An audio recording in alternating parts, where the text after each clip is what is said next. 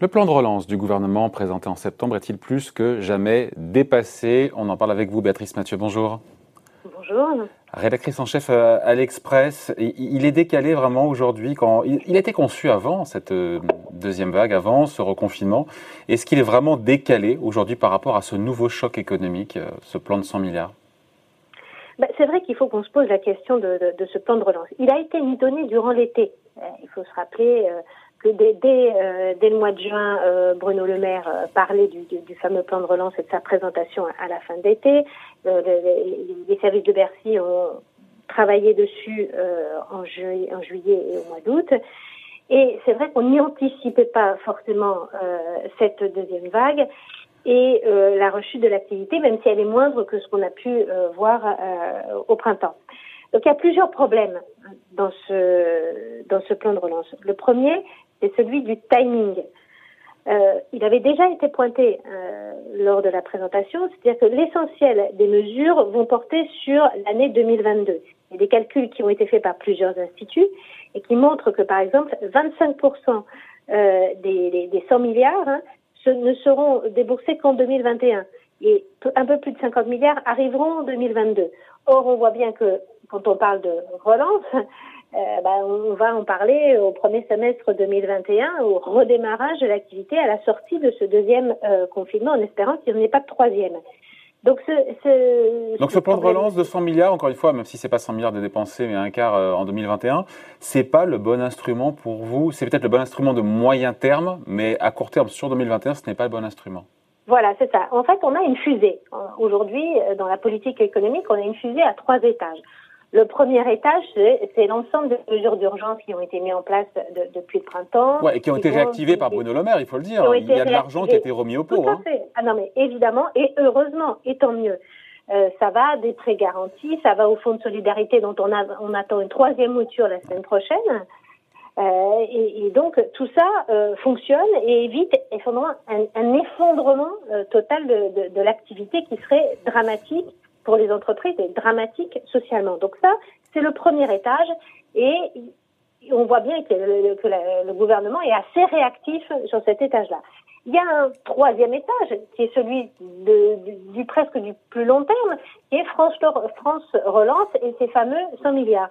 Le souci aujourd'hui, et ce que pointe de plus en plus d'économies, c'est que ben, il manque la brique du milieu, il manque le deuxième étage, qui est un plan, alors ne l'appelons pas relance, mais dans ce cas-là, un plan de soutien ou de redémarrage ou de déconfinement euh, conjoncturel qui euh, devra être. Le plan, c'est pas le plan d'urgence, c'est pas le plan de relance, c'est. C'est pas le plan qui évite l'effondrement, c'est le plan qui va permettre que début 2021, quand quand ben, on va déconfiner, quand progressivement les vaccins aussi euh, vont arriver tout au long de l'année 2021, eh ben, on, on, soit plus que sur un simple effet de rebond qu'on a pu observer durant l'été. Sur la question, par exemple, euh, des entreprises, c'est intéressant de regarder qui sont les bénéficiaires quand on prend les grandes mesures euh, qui ont été annoncées pour les entreprises, à savoir les, les, baisses d'impôts sur la production et les baisses d'IS. Quels sont les grands bénéficiaires de ces deux mesures? Ben, Ce sont essentiellement des grandes entreprises dans l'industrie. Donc on voit bien que là, ceux qui vont bénéficier de ce plan de relance, ce n'est pas forcément les entreprises qui souffrent le plus aujourd'hui. Alors il va bien falloir mettre en place des mesures qui, aident euh, au-delà de l'urgence celles qui sont les plus pénalisées aujourd'hui. Pareil, il faudra bien aussi mettre en place des mesures euh, pour rééquilibrer un peu ce qui est fait sur l'offre, à juste titre. Euh, avec les baisses d'impôts de production, mais aussi avoir quelque chose un peu plus sur la demande, notamment sur le ciblage d'aide, en particulier sur les ménages euh, les, les, les, plus touchés, avec peut-être des chèques qui seront distribués. C'est ce qui a été fait euh, euh, par la Chine et, et, par des grandes villes chinoises au moment du déconfinement. Donc il y a à la fois la question du timing, à la fois la question du ciblage et de, du rééquilibrage entre politique d'offre et politique de demande.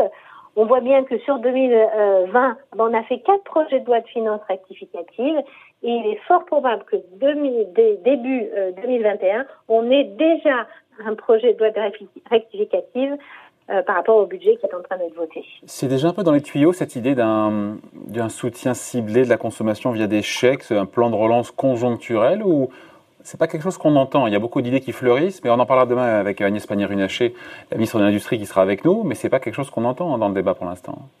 Politique. C'est quelque chose dans, le débat politique, certains ont pu le, ont, pu, si, si, certains. Oui, mais pas au gouvernement. pas au gouvernement. Pas au gouvernement, voilà.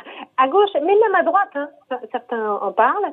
En tout cas, ce qui est certain, c'est qu'on on, ne reviendra pas sur l'idée euh, allemande d'une baisse de la TVA, qu'on voit bien que ça, c'est pas le, forcément le, le, bon outil, et encore moins sur une baisse de, de l'IR, puisque les ménages les, les, plus fragiles ne payent pas d'IR, et sans doute les, les le bon outil, on, on, l'a vu hein, avec les, les, études qui ont euh, évalué les effets de l'allocation de rentrée scolaire ou euh, des, des, des, des, suppléments qui ont été donnés euh, au printemps aux bénéficiaires du RSA.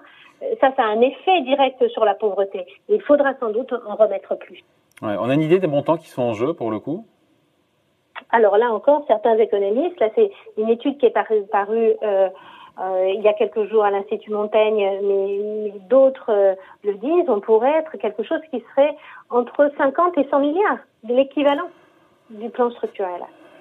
Mais la bonne nouvelle, c'est qu'on, c'est que l'État français s'endette très facilement et qu'il n'y a pas de problème en fait. Donc, pour le moment. D'une, certaine façon, on peut se le payer. Bon, donc on, dit qu'il est caduque ou c'est un peu trop violent ce plan de relance de, non, il est pas, non, non, pas du tout. Il n'est pas caduque. Il est, il est très bien pour le moyen terme. Mais prenez juste encore une fois l'exemple des impôts de production. C'est quelque chose dont on parlait avant le Covid. La baisse des impôts de production, euh, il y, a, eu des notes qui avaient été faites avant, avant, la pandémie.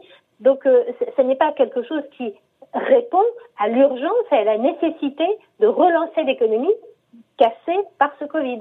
Donc, c'est quelque chose de moyen terme qui est très bien mais il y a besoin, quand on parle de, relance et de relance conjoncturelle, de nouvelles mesures qui ne sont pas ni dans le plan d'urgence, là, ni dans France Relance. Ouais. Donc le, gouvernement ne pourra pas y couper. Il faudra relancer de manière conjoncturelle la machine début 2021. Tout à fait. On en reparlera. Merci beaucoup en tout cas. Point de vue, signé Béatrice Mathieu, rédactrice en chef à l'Express. Merci. Salut. Merci David. Au revoir.